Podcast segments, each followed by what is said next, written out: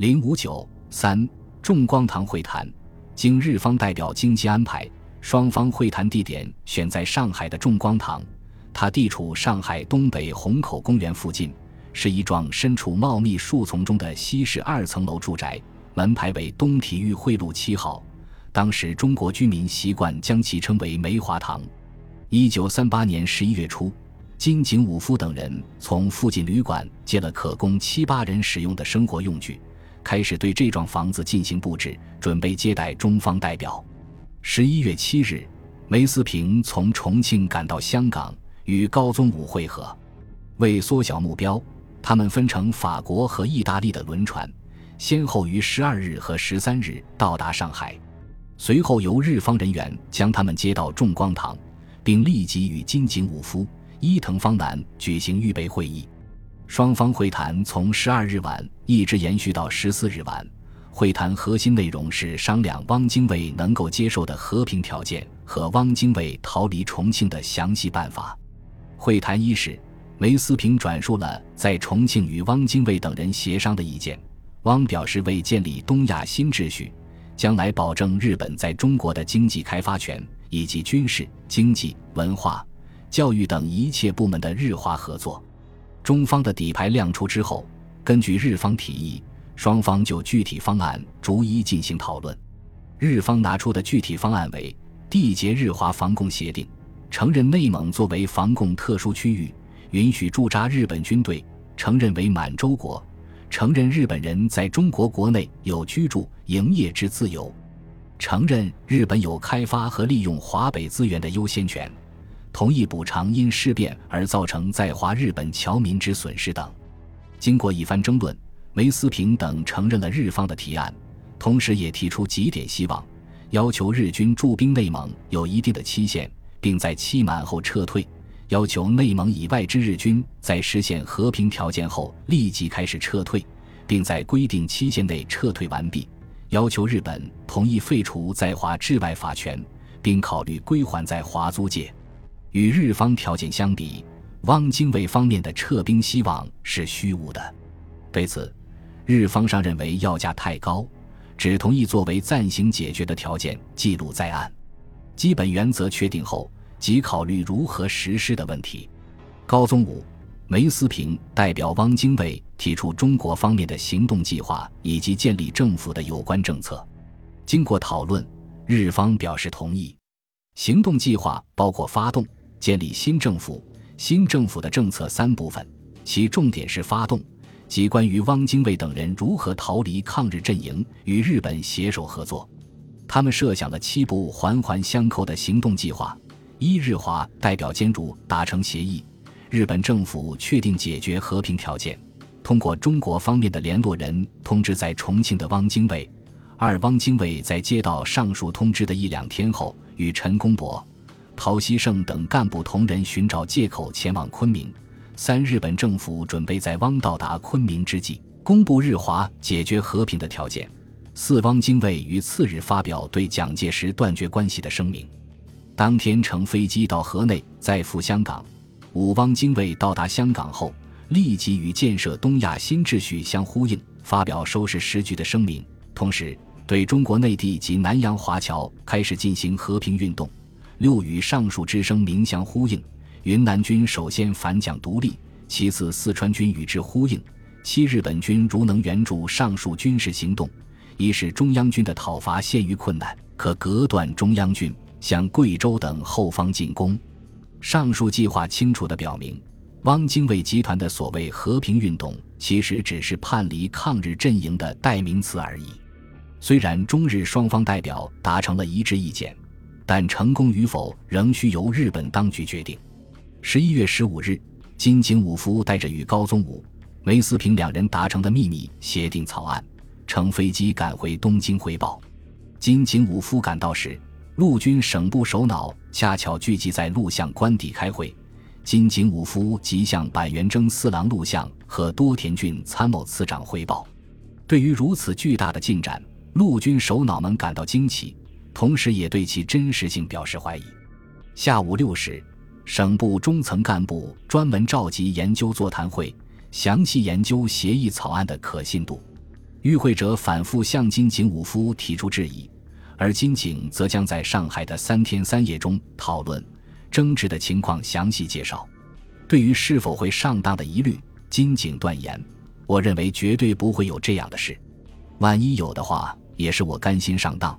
从我个人的心境来讲，是没有什么可后悔的。”鉴于金井武夫的态度，军部最后做出了大力推进这项和平运动的决定。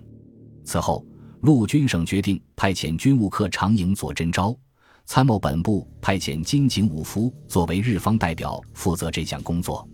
十一月十八日，金井武夫等人乘飞机返回上海。次日开始，双方在崇光堂举行正式会谈。由于在预备会议中双方已就重大问题达成一致，所以正式会谈反而比较轻松，仅对协议文本词句做了简单修改。二十日晚上七点，营佐真昭、金井武夫代表日方，高宗武、梅思平代表中方，正式在《日华协议记录》《日华协议记录谅解事项》上签字盖章，同时还达成一项《日华秘密协议记录》。最后，日方还把日本内阁将要发表的声明草案译送给中国方面参考。日华协议记录的内容分为两部分。一是双方全面合作的条件，二是合作的行动计划概要。合作条件共有六项，主要是：一、日华缔结防共协定，承认日本军防共驻兵，以内蒙地方为特殊防共地区；二、中国承认满洲国；三、中国承认日本人在中国本土有居住、营业之自由；日本允许废除在华治外法权，并考虑归还在华租界。四日华经济提携基于平等互惠之原则，承认日本之优先权，特别是关于华北资源之开发利用，为日本提供特殊方便。五，中国方面应补偿日本在华侨民的损失。六本协定规定以外的日本军队，自日华两国恢复和平后，立即开始撤退。行动计划大体分四步：首先是日本政府方面发表上述解决时局的条件。其次是汪精卫等中方人士立即响应，声明与蒋介石断绝关系。第三步是共同发表日华提携和反共政策的声明。最后是伺机成立新政府。谅解事项是对上述协议内容的补充说明，主要是关于驻兵地区以及期限、优先权之解释、日本协助救济难民等三项。众光堂会谈达成的日华秘密协议记录。其主要内容包括日本对中国新政权的控制，以及要求中国协助其向中国周边地区的扩张。对中国控制方面，规定中国将实施亲日的教育及政策，日华进行经济合作，两国设置必要的合作委员等。协助日本侵略扩张方面的规定则更为宽泛，如对苏设置共同宣传机关，缔结军事攻守同盟条约。与战时实行联合作战，务必努力使日华两国以外之亚洲各国参加本协定等等。因这些内容影响大，涉及面广，一旦泄露，对双方都很不利，所以没有放入正式协议之中。上述协议正式签订后，中日双方都加快了行动步伐。十一月二十一日，营佐真昭与金井武夫再次飞回东京，向陆军省部首脑汇报。二十二日，陆军大臣板垣征四郎带着营佐征昭和金井武夫两人前往首相官邸，向首相及其他内阁成员征求意见。内阁同意军方意见，商定将日华协议记录的内容作为近卫首相第三次对华声明的内容。得到政府批准后，金井等人立即于十一月二十六日返回上海，守在旅馆里，焦急地等待中国方面的消息。中方代表梅思平则于会谈结束后马上回香港，十一月二十五日又从香港乘飞机出发前往重庆，向汪精卫、周佛海汇报。众光堂会谈的成功，使日本运作多时的战略攻势取得显著成效。面对这一有利形势，他们自然不肯轻易放弃原有目标。十一月三十日，日本御前会议通过调整日华关系的方针。该方针不仅包含了以前已经确定的条款，而且还把正在考虑中的对华要求也添加了进去。方针的指导原则为：日满华三国应在建设东亚新秩序的理想之下，作为友好邻邦互相结合，并以形成东亚和平的轴心为共同目标。其基本方针是制定以互惠为基础的日满华一般合作原则，特别要制定善邻友好、防共、共同防卫和经济合作的原则，在华北及蒙江划定国防上、经济上的日华紧密结合地区，在蒙江地方，除上述外。特别为了防共，应取得军事上、政治上的特殊地位，在长江下游地带划定日华在经济上的紧密结合地区，在华南沿海的特定岛屿上取得特殊地位。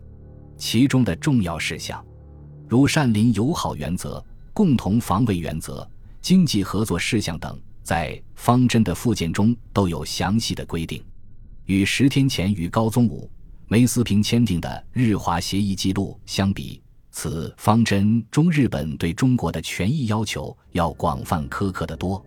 日本代表在重光堂谈判中一再强调的相互本着公正的关系，在平等互惠的原则基础上等美丽词句，不过是吸引汪精卫集团与蒋介石分裂、叛离抗日阵营的诱饵。本集播放完毕，感谢您的收听。喜欢请订阅加关注，主页有更多精彩内容。